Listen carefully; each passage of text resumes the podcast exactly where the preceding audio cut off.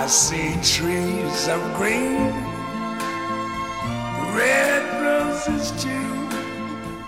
I see them 这个其实是我们这个时代戏剧必须面临的一个问题，就是手机是戏剧的敌人，我们必须正视，我们不应该责备观众的素质，我们应该责备自己的戏是不是足够呃有吸引人，让观众不看手机。我开始说新疆话演戏的时候，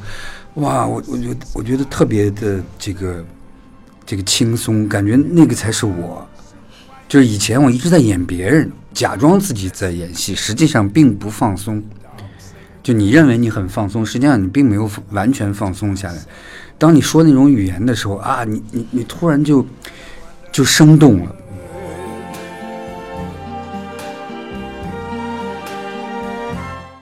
欢迎来到后浪剧场。后浪剧场是一个交流情感与思想的空中剧场。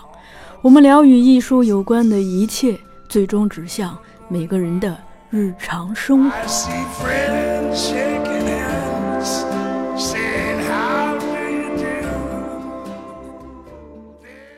大家好，欢迎来到后浪剧场，我是小树。呃，最近我们节目在做一个乌镇专题，呃，来的嘉宾大部分都跟乌镇戏剧节有关。今天刚好是赶上了这个王冲导演的新戏《我们从何处来，我们是谁，我们向何处去》二点零这部戏的一个录音。我们就顺便邀请整个剧组来录一期也是关于乌镇专题的节目，介绍一下今天的嘉宾。呃，首先是这部戏的导演王冲导演，哎，大家好，我是王冲。然后是这部戏的编剧楚怡。大家好，我是马楚怡。今天还有一个重要的嘉宾，是我们这部戏的，这算声音出演是吧？对对对，声音出演。大家好，我是王学兵。王学兵老师，我先问学兵老师个问题吧，就是您之前有没有去过这个戏剧节？呃我去年在乌镇待了差不多有十天吧，啊，因为我那时候正好呃，我有一个话剧在在上海演出，正好演出结束了，赶上乌镇戏剧节，我就在在戏剧节待了十天。那是我第一次去去乌镇，所以是观众的身份，呃，对对对，怎么样感觉？我觉得那儿的气氛特别好，呃，因为能能够集中的看那么多戏，而且呃对于我来说，呃，就是而且都有中文字幕，我觉得特别好，又能集中的看到很多地方的戏，不管是大大型的戏，包括或者那种街头的戏，或者是那种一两个人只演那么半个小时、四十分钟的戏，就是各种各样的，我觉得特别特别愉快。又在一个相对比较封闭的地方，我一直觉得乌镇那个地方就反正你也出不去，出去就就很麻烦。然后你就在那儿特别踏实，能够看很多戏。然后即使是不看戏的时候，呃，在乌镇待着也很舒服，我觉得。嗯，所以那是一个特别特别好的体验。我觉得比我就是在在其他地方的戏剧节要更更亲切一点吧。有看什么特别印象深刻的好戏吗？呃，奥涅金啊，什么海鸥啊，我都是在这个去年的戏剧节上看的，啊、我还都挺喜欢的。那边儿我觉得挺神奇的。王冲导演应该你是去过好几次了，对吧？对，我的戏呢是这个，呃，今年是第三次进入，然后我个人呢还曾经就是有过去乌镇这个排练大先生啊，对，还有别的机会。嗯，而且前阶段你是不是就在乌镇来着？对我们八月份呢就去乌镇去准备我们这个戏的呃场地，嗯因为我们这个戏呢不是在这个呃乌镇的传统的剧场里演出的啊。虽然乌镇的剧场本身都不传统，但是那些空间我们都没有用，我们找了一个从来没有人用过的一个地方。那那个乌镇戏剧节呢，还专门为这个地方起了一个新的名字，叫七字方。其实你去看乌镇的地图呢，这个地方是根本就不存在的，那生造出这么一个地名来，叫七个字的工作坊。那这就在这个七字方里，我们这个戏会发生。因为我之前是看到咱们这个戏在歌德学院演过一些嘛，就我比较好奇说，呃，首先是为什么会选这么样一个仪式？因为这一次是一次只放四名观众进去，而且观众即演员，嗯，就这个其实是做这个作品的初衷了，嗯因为之前呢，就是也做过这个大剧场的作品，然后小剧场的作品，这回呢，其实是一次大胆的、全新的又一次的尝试，又一次的再出发。呃，有种说法呢，说这个导演一般在这个三十五岁左右就定型了，后边就没有变化、没有发展了。我就特别怕这件事儿发生在自己身上，我怕自己变成一个失去了进取心的、失去了自我的革革新能力的这么一个人啊！不管是做导演还是做人，我觉得都需要这个这个精神，就是永远能够重新出发。这一次呢，其实是呃。重新出发的这条路上，我们又进了一步。那那个两年前呢，呃，做过一个这个作品叫《茶馆二点零》，是四十四个观众演给呃四十四个演员演给十一个观众看的。那这一次呢，我们在想说，哎，有没有观可能观众人数再少一点，甚至观众有这种孤独的体验，甚至观众变成演员，连演员都没有了。所以上一次还是四十四个演员演给十一个观众看，这回就变成没有现场演员，那就是四个观众自己演给自己看啊。当然，我们有王学兵老师做这种就是远方的这种 配音和指导，但是现场呢，就是就是扔给四个观众，这个应该是一个特别神奇的体验。那我和编剧楚怡呢，我们明年的计划是做一部这个只有一个观众看的一个呃傀儡戏啊，会是又一番的呃再往前再走一步的一个冒险。八月份去乌镇的话，就这个新的场地有没有给你带来新的灵感？因为我看到其实你这个戏跟场地的关系很紧密。对，我们在北京歌德学院演出的时候呢，因为歌德学院是一个这个非常有控制的、简洁的一个包豪斯式的当代设计，所以歌德学院的空间给这个演出加了很多分。我们这个演出也可以说是专门为北京歌德学院的那个空间定制的，那里头的契合度，它在那个就是戏剧性的这种情节上给观众的那种情感上的影响力，全都非常冲击力非常强，和空间的结合。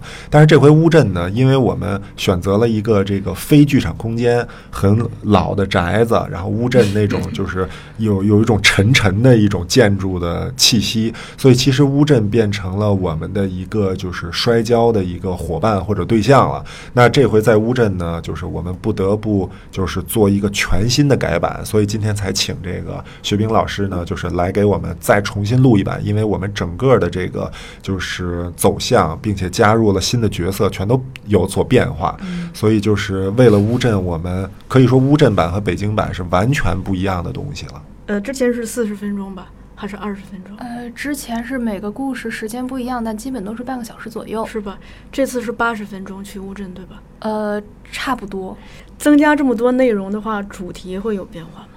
反正故事还是之前的故事，然后但是可能侧重点会有所不一样。然后哦这个我就不剧透了。嗯，那你是之前去过乌镇吗？呃，我之前去过，我也是去年的时候去的，徐冰老师也是去年。啊嗯、就是去年我抽了个周末去了一趟。所以也是观众的身份。对，你感受怎么样？我是觉得剧场外比剧场里面要更好玩儿，就是在街上那些嘉年华会遇到很多很多有趣的东西和人。嗯，所以这个也提醒我们这个抢不到票的朋友们啊，就是如果抢不到票，也不要太沮丧，可以先买一张景点儿的门票去看一下嘉年华的表演。我就打算这么这么干了，我刚把那个旅店订了，因为票没有抢到，有的就是价格抬得特别高，哦也、对对对就是即使有人转，也不好意思，囊中羞涩，入不了手。现场蹲没准能买得着。像学明老师，呃，之前在歌德学院演，我不知道您接触这个项目的过程有没有去过歌德学院呢？呃，我没有。其实我特别想在这个戏演出的时候去看。嗯，就是我觉得呃，观众在演的时候，如果还能有又又有一个观众又有一层另外的观众在看着这帮观众演，我觉得可能也挺有意思的。我个人理解就是，虽然我们提供了一个相对就固定的范本。呃，可能每个观众进来，他都有不同的体验，所以他们能演出一些就是意外的东西。我挺想看那种意外的东西的。呃，那个似乎是这个比这个我们给到这些演员的那个那个东西更丰富一些。其实我也很难想象说那个那个那个场景会是什么样的，因为在我的想象里，有的时候观众是难为情的，就一个人很难就是在很短的时间里就投入到一个东西里面。这个应该说是相当难的，就是说演员可能一辈子都在干这个事情，就是你要去投入到一个呃一个情境里，然后用你自己人本身的这个对生活的认知去演，把很多东西放在这个里面，然后你既是完全投入的，又有间离的东西在里面，所以其其实这是一个很复杂的东西。然后你看到一些观众，他们跟着这个剧情，有的时候会走神，有的时候会会不太好意思演，有的时候也许他们会特别投入。呃我觉得这种期待是是挺有意思的，嗯。王冲导演可以考虑一下开设这个观众掏关，于观众的观众。对对对，这个其实也是我们在做这个作品的时候呢，新生出来的一个这个结论，就是说呢，这种目前的这种只给四个观众看，不允许其他人旁观的这种方案呢，其实有点局促。未来还是应该专门为了一个就是观众套观众呃的一个形式呢，做一个全新的东西，一定会特别有意思，特别好玩嗯。而且这个只选四个观众的话吧，特别有一种私人定制的感觉，只有少数人才可以获得这种权利，大部分人就只能干等着在嘉年华场绕圈儿圈儿。其实那个就是戏剧本身啊，就具备这种性质，这个是嗯没办法的，它不像电影。呃，要不然你也就不会这个很多票都买不到了。嗯就戏剧本身就有一种这个呃距离感，它就有一种这个小众的这种秘密分享的感觉。只不过我这种十一个观众的茶馆二点零，还有四个观众的这个我们从何处来，像这种作品，就是把这种属性更加的放大了。它其实是更加的刺激观众，让大家想，哎，戏剧到底是什么？戏剧可以能是什么？那戏剧有没有可能是只给一个人演的？我们这么多的这种辛劳，我们这么长时间的准备，然后呢，邀请王学兵老师这个五次三番的在这儿配音，然后这么多的努力，其实到最后落在观众身上，就真的就是演几十场，就只有一百多个观众啊，这个是我们的一个限制，但是同时那个美感、那种珍贵的感觉就在这里边儿。哎，像楚一，咱们这个戏的主题是在一早就定了的吗？因为这个作品是歌德学院违约创作的嘛，哦所以一开始他给的一个主题，但是现在这一版呢，主题可能重点又变了一下。然后之前歌德那学院那版就是，嗯，你很多同事也去看过，对吧？然后他们大概能感觉到是什么主题，其实是他为了一个类似一个全球化的话题，嗯然后去开展的，就是介绍的也都说过是全球迁徙的一个嗯故事。然后呢，但是因为可能这次的形式和上次不同，然后它会有一些新的东西。其实迁徙这个，我觉得一方面是它是一个全球的话题，再一个，嗯、这几年在也不止这几年了，这十几年在国内也是是一个非常大的话题。你不要说别的，就说这个每次这个逢年过节的或者什么，就火车呀、飞机啊加塞，就那种客流涌动的那个，就就会牵扯到很多。我不知道像王冲导演，你平时会关注 这些吗？这些都会关注啊。然后纪录片这个《归途列车》嗯我们也都看过，呃，然后这些这个有中国特色的这些东西吧，我们比较的耳熟能详了。与此同时呢，还有一些就是我们中国人特别忽略的这种迁徙。其实国际的移民当中呢，存在着无数的这种血泪和无奈。不是说这个最简单的一个模式，就是中国人上美国念了个这个研究生，然后就留在美国了，这是最简单的、最资本主义的嗯一种这个移民的方式。其实有无数的被迫的移民、政治的避难，像斯诺登这样的，然后有无数的这种苦难。呃，本来想去澳大利亚，结果呢，在瑙鲁的这种难民营里关了很多年，就是不让登陆。这种事情呢，就是每天都在发生，只不过我们中国不太关注这方面的新闻，其实已经成为一个全球化当中的一个巨大的问题了。就这个作品呢。在这个主题层面有一部分是涵盖这个的。但是毫无疑问呢，就像我的其他很多作品一样，有一个重要的主题是戏剧本身是什么，戏剧可能是什么，戏剧怎么就不能是这个样子？如果戏剧是了这个样子呢，它和世界的关系，它和观众的关系是什么？毫无疑问，有很多的精力，有很多的这种就是形式上的能量，全都是放在这儿了。就关于千玺这个，学兵老师，我其实也挺想问您一下，嗯。就是因为我前两天看了一篇文章，它是呃一个关于段奕宏的文章，他聊他说他活这么大了，这一次因为一个拍摄的原因，第一次回到自己的家乡，他才发现他重新去认识了他的家乡，因为您刚好也是新疆嗯。这边过来，我就想这么多年过来，就说您跟自己家乡的一个联系或者那个身份认同，另一个是，就您现在其实演员大部分演员的工作基本上是一个飞来飞去、转移来转移去的这种生活状态，它会给您带来什么样的影响？我现在对于新疆的那个记忆，其实都是我小时候的事儿，我没有没有什么这个现在的记忆，因为我最近已经很少回去了，很少回去嗯，对，那父母住在哪儿呢？因为我父母在北京，所以我就很少回去了。呃，另外就是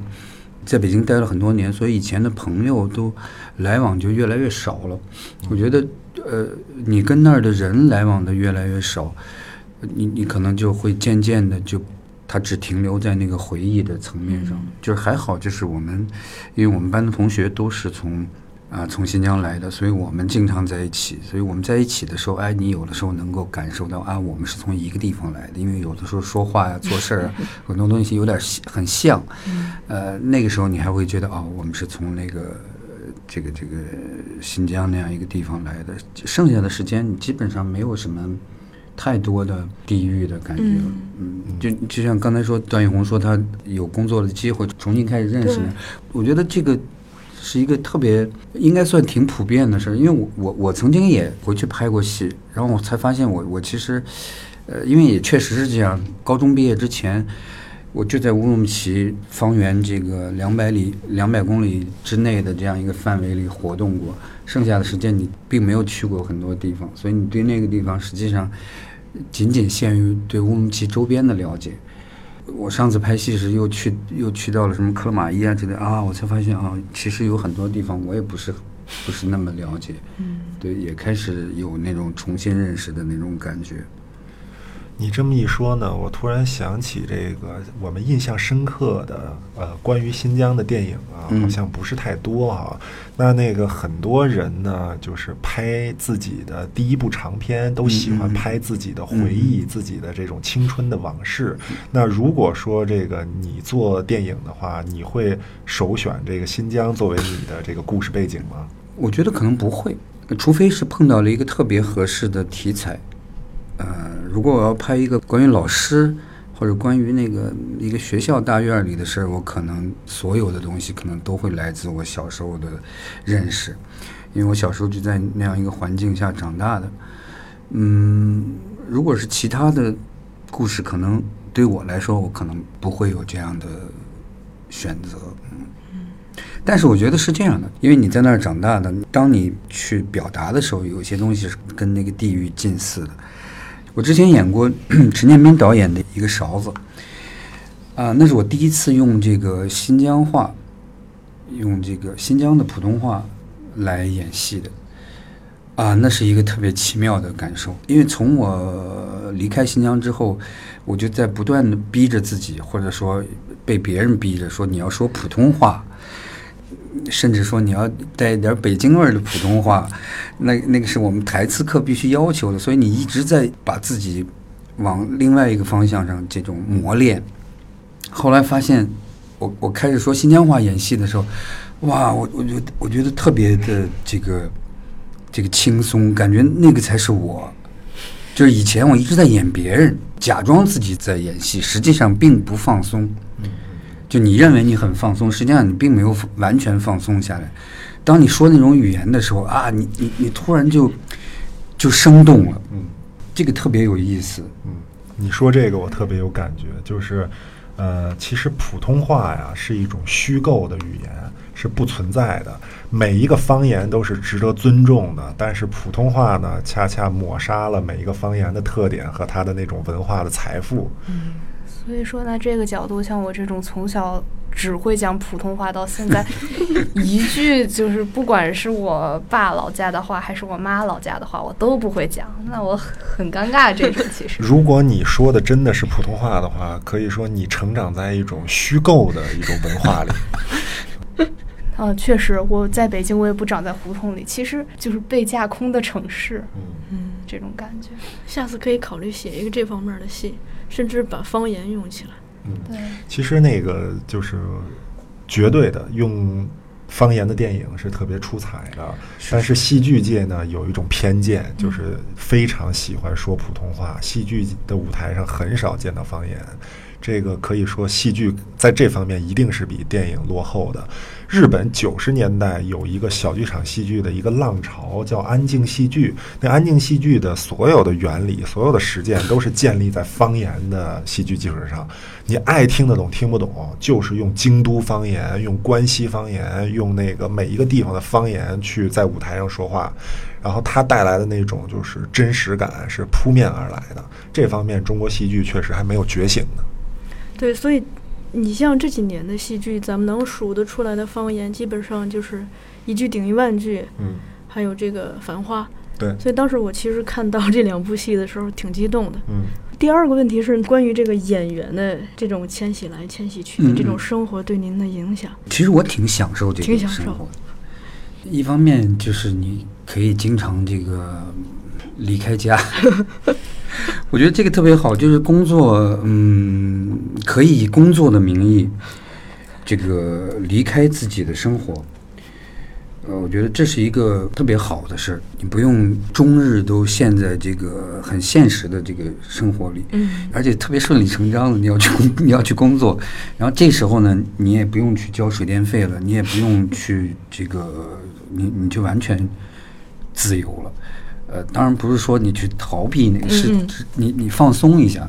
所以我觉得这个，我一直觉得演员这个工作，或者说不管是戏剧创作也好，还是电影创作也好，这个工作是特别有意思的。你可以到这个虚构的这个这个这个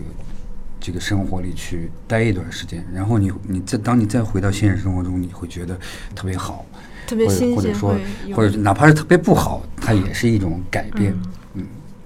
那这种生活对对于比如说家、小孩儿呀什么的，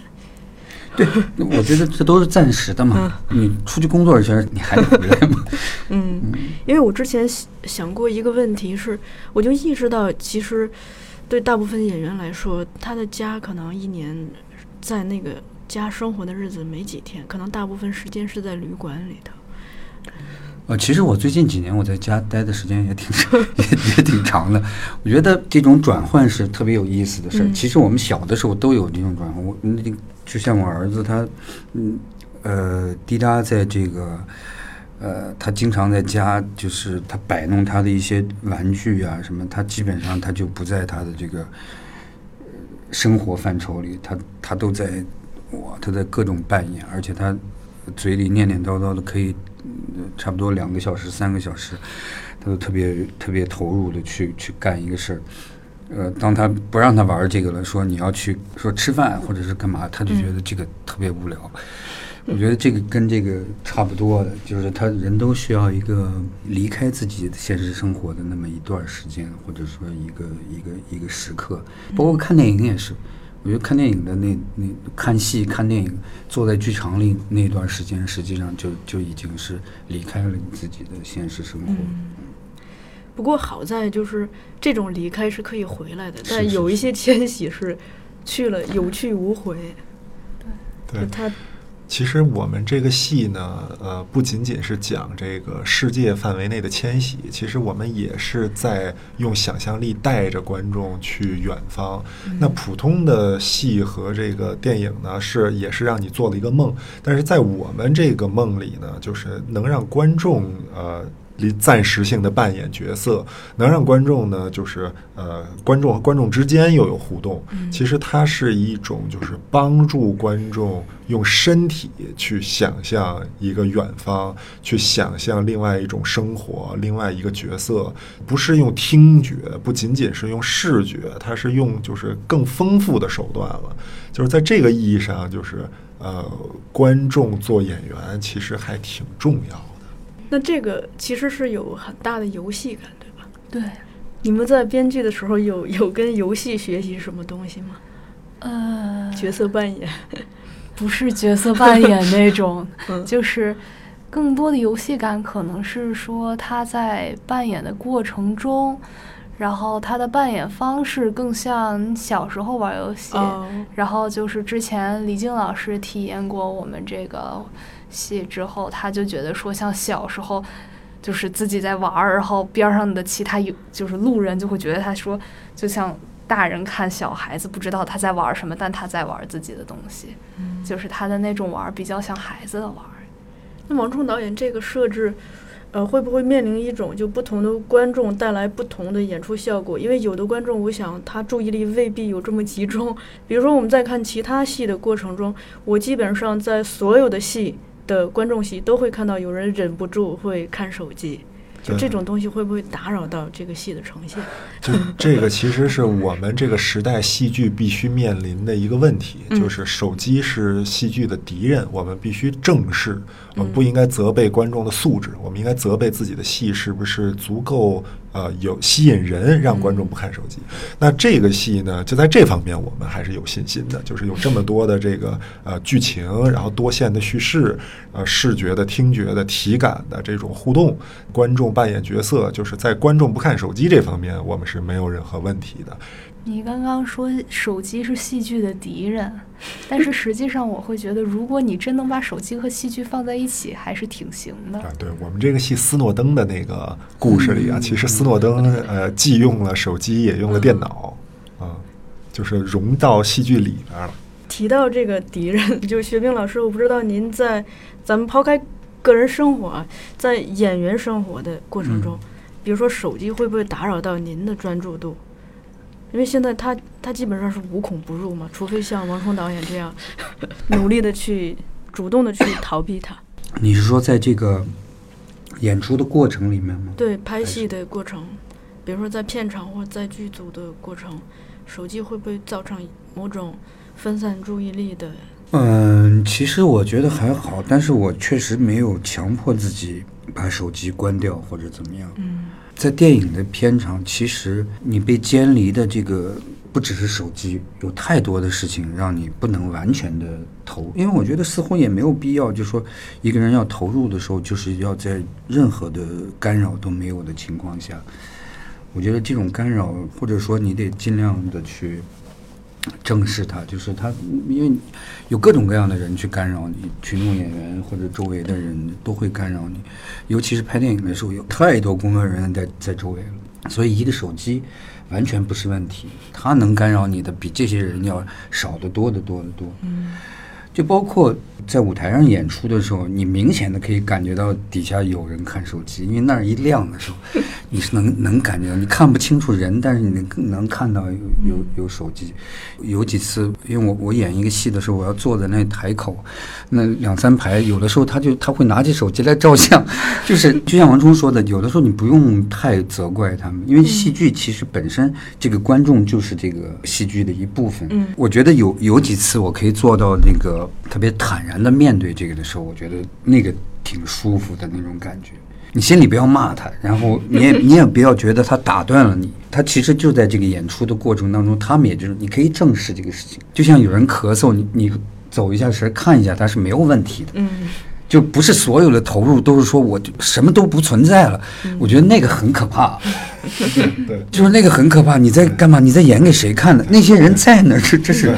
他们他们干嘛？他们睡觉，他们干嘛？都是都是正常的。嗯没错。你不要被他们激动，我觉得这是最 最重要的。它应该变成这个整个的这个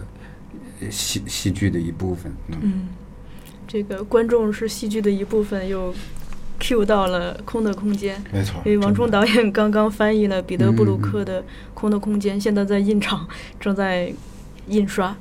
所以，这个王冲导演，我想问一下，就是在翻译这本书这个过程中，也挺长时间的嘛，好像刚好跟咱们这个戏有很多交集。我不知道这个书对你这个戏有没有什么新的启发？其实这个《空的空间》这本书呢，应该对呃我的所有戏都有启发，也应该对所有人的所有戏都有启发。翻译这本书的过程呢，其实是脸上这个呃热一阵儿冷一阵儿的，有这种感觉，因为就是字字玑珠，然后说的每一句话呢，都是针对当代中国戏剧的，当然也都是针对当代戏剧的，就是它有一种。特别的，就是普世的一种力量，就是最简单的，它可以总结成这个一句话，就是戏剧应该是鲜活的，不要被僵死的套路、僵死的理论、僵死的规则所框住。戏剧就是现在发生的这个东西，我们清空头脑里的那些概念，我们去拥抱这个，去感受这个，去创造新的东西，就这么简单。那哪个戏其实都应该遵循这种思路，但是我们在那个传统戏的创作里啊，现在也开始在这种所谓的后戏剧剧场啊，所谓的后现代戏剧啊，所谓的实验戏剧啊，也开始在这里头见到越来越多的套路，越来越多的自己模仿自己，自己模仿前人，然后呢，自己陷在一个概念里，就就是没有变通，不懂得那个鲜活的应变的呃好玩的东西到底是什么。这个是每一个创作者每时每刻都需要反省的东西。刚才那个学兵老师说，这个就是有观众在剧场里用手机，这个是演出的一部分，这个我是完是完全同意的。这个就是鲜活的艺术，它的存在，它的发生的一部分。那当然，再进一步要想的，其实有可能是说，哦，那戏剧如何去应对？戏剧如何去把这个东西容纳进来？比如说，这个当观众用手机拍你的时候，我们的这个 有一种准备是什么？比如说，我们也拿呃。手机去拍观众，或者说我们去呃迎合观众的这种拍摄，或者说整个的这场戏从头到尾就是需要观众那个拍摄你来进行的，就是说它其实是刺激我们如何去应对这个时代的那种人的本能的需求，因为你不能说谁拿手机拍那个拍舞台你就把它关起来，然后就罚款，就是那个其实就不是一个鲜活的应对时代的方式，其实它永远是在挑战创作者如何我们能更好，如何能真的应对当下，就是这个是这本书特别重要的一个价值。还有一个是因为我知道你在翻译过程中是在是在你的停电亭里头翻译的，对吧？有一部分是在停电亭 对，跟大家介绍一下，王冲导演住在一个停电亭里头，去他家需要把手机交出来，然后那个里头是所谓的停电亭，就里头没有电，用的是自然光线。我不知道这种过程，就这种生活和工作方式，有没有对你，比如说对空间和时间的感知，呃，对这个自然的感知，有没有这种新的刺激或者是发现？对，每一个人的抗干扰能力不同啊，就是学兵老师能在那个片场应对那么多东西，可能手机对你来说在片场可能都是一个比较能集中你注意力、比较能让你心静下来的一个存在了。但是呢，我呢就是抗干扰能力更弱一些，所以就是说手机会成为我的一个就是大的干扰源，所以我选择说在生活中没有手机，然后呢也做了一个停电亭，然后这个停电亭呢就是说当我不需要。用电脑的时候，我就住在这个停电亭里，然后这个屋子里呢什么电器都没有。那你要去的时候，你必须得把手机放在那个保险柜里，再进屋。那这个停电亭其实确实是能够帮助我成为一个更好的人。虽然我自己可能只比呃有手机的那个我、有电脑的那个我好了个百分之五、百分之三，但这个也就够了。就是这是我能做的所有的努力，我就只需要比自己好一点儿。我可能在创作的时候就比自己。更好了一点，我的注意力、我对时间和空间的感知，这些其实是戏剧的全部了。我可能会更好一点，这样就少了不少，就是少一点干扰，你你也没法跟别人比，你就跟自己比，就是你让能让自己少一点干扰，能让自己比自己好一点儿，其实非常不容易，在我们这个时代，尤其是又是一个就是年近四十岁的这么一个创作者，这个真的是我我必须要考虑到我的这种就是我的学习的空间，我未来成长空间，我希望我还能成长，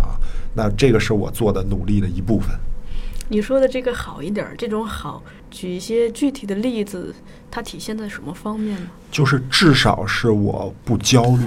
有一个这个呃统计数字哈，一个这个美国人大学做的一个实验，说是这个两组学生去参加一个考试，呃呃，有一组呢是手机放在屋外，另外一组呢是手机关机放在兜里啊，那结果呢是这个对比呢。呃，手机关机放在兜里的这一组考试成绩不如那个手机放在屋外的那一组 啊，这是我的一个例子，就是他的那个焦虑程度，有些时候是你感觉不到的，有些时候可能仅仅藏在你的潜意识里，但是好歹你稍微好一点。比如说，我举一个最简单的例子，就是呃，去年一年，呃，我在停电亭里读了二十本书，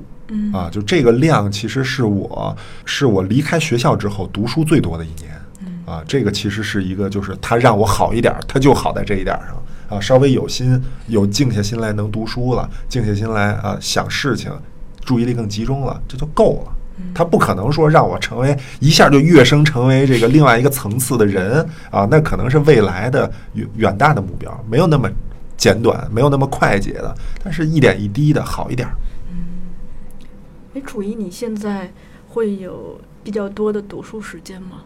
我的话，我是期待着有的，就是这也就是我大学为啥选学哲学专业的原因。然后，但是呢，就是现实生活是，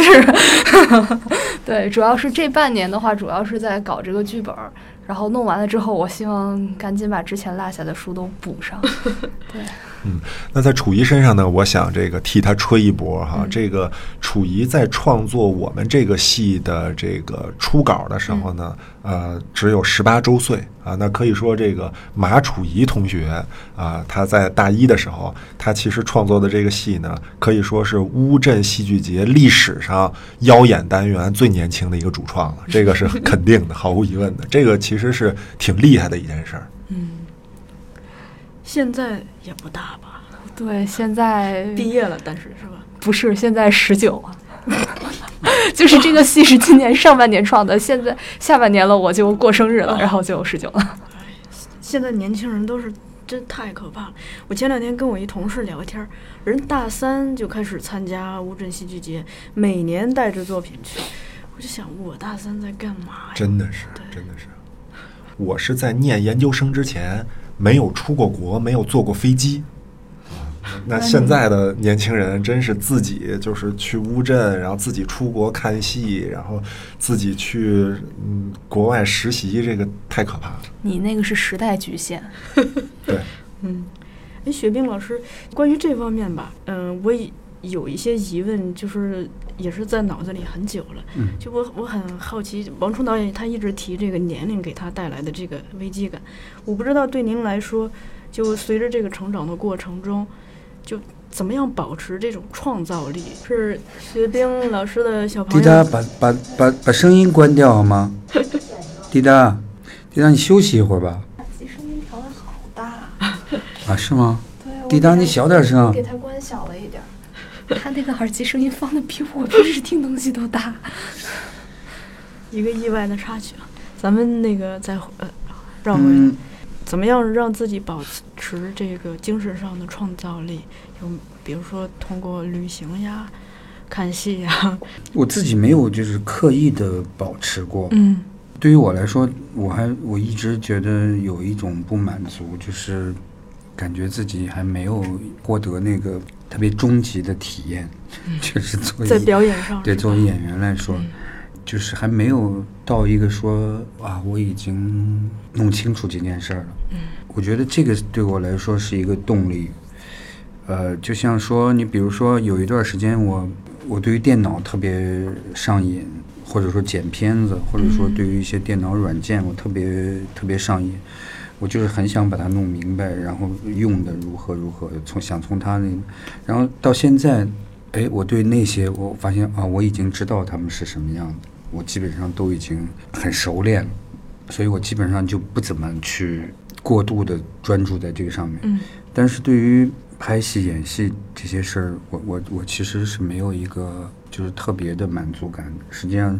他对我的诱惑还是挺大的。我自己不觉得我我已经掌握了这个东西。嗯呃，当然，也许你可能永远都不会掌握这个，还是有欲望去挖掘它的。嗯那在现在所有的这些表演经验里头，有没有就是就让您觉得已经好像尝着一个很不一样的那个？呃，其实对我来说，最近的每一个每一个创作，我都觉得它有那个，就比如说刚演完的那个话剧，呃，叫《酗酒者墨菲》，包括我之前拍的几个电影，我觉得它都会给我带来一些呃不一样的东西。嗯，其实每一个相对比较认真的创作，都会会有有有有这种东西进来。包括说这个王冲导演的这个很不一样的这个只有四个观众。其实我上次我们在录音的时候，录前面的时候，你你觉得啊，就是在讲故事，然后一直到了这个后面。这个故事里说到这个蚊子的一生，包括说到这个这个在飞机上那一段儿，哎，其实你有很多东西会被打动。觉得那个那个东西，你在戏剧创作当中，每一次你的被打动都是很珍贵的。我觉得这个会让我有欲望去再往前走。像这几年您大量的时间主要活跃在舞台上，就戏剧的演出会不会给您带来新的这种血液？我觉得它有一个最大的好处就是你，因为你个人每一天都是 是不一样的，你的心情啊，你的各方面都不一样，所以我觉得那个话剧就是演出特别有意思。排练是有的时候你会觉得枯燥啊，或者是有的时候抓耳挠腮的，但是当开始演出了之后，我就觉得那个就会变得特别有意思。不管你演的好与不好，嗯，今天状态好还是今天状态不好，你今天就是这个样子。呃，所以我觉得一个演出要演要要要要演很多场，你才会体会到那个演出的这个很有意思的部分。扣题了吗？冲导演，鲜活的戏剧，不是将死的戏剧。嗯但是人特别容易这个寻找以前的那个记忆，就经常就是话剧的演出，经常就是这场好那场不好，然后就就经常有那个，如果这场特别好，第二天你会不自觉的你要去把前一场那个好的东西找过来，当你把它拿过来的时候，实际上就特别不生动，就特别没意思了。你自己也会觉得对，你但是人就是这样的，你就是得不断的去克服这个。我觉得，呃，当你锤炼成一个呃越来越好的时候，实际上就你越来越能克服那些自然给你带来的，就你天禀赋里面带来的那些东西，或者说你你你你去克服一些你不真实的那些东西，让自己尽量变得是当下的，是这个时候最真实的、最原生态的。嗯那这种演出过程体验有没有帮到您的个人生活？比如说，突然发现我在这个角色身上学到了很多。对于我现在的年龄，我自己也也也也想过这个事儿。我觉得，嗯、会有帮助的。就是我现在和之前几年，或者是再往前一点比，现在的我比原来更豁达一些。虽然还没有那么豁达，但是比起来，比起来是是这样。就是可能你你的这个嗯一个年龄大了，然后你你你你这个演的角色也慢慢的越来越多，然后那些呃或者就说你见过的世面实际上越来越多了。嗯，呃，不管是从戏还是从生活当中，也都是这样一来你，你就觉得很多事情不是个事儿，嗯，你就不会不会变得那么计较，人会变得越来越平和的，不会不愤怒会是会慢慢的减少。这个也跟自己年龄有关。系我觉得跟年龄和你跟你的见识都有关系。我其实你角色演的多了，见识也就广。对对。那您在不演戏的时候，或者是就演这个《酗酒者墨菲》的时候，有没有机会就是去国际上其他的戏剧节？我们明年会去，明年会去。对，明年我们会去大概好几个戏剧节吧。嗯，这次乌镇您会去吗？我会，他们开幕那天我就去，我大概会会去几天吧。嗯，乌镇，这是什么时候演？我们是从二十六号演到这个十一月二号，每天演六场，一共演八天，然后是一个就是可以说乌镇戏剧节史上演的最长的。演演出时演出场次最多的，演出天数最多的，然后总观众人数最少的一个戏。那那那我我我我在我在，对，所以你我肯定能做到那个看观众的那个观众。啊，然后观众看到那个声音演员王学兵出现在现场，其实是一件很奇怪的事儿。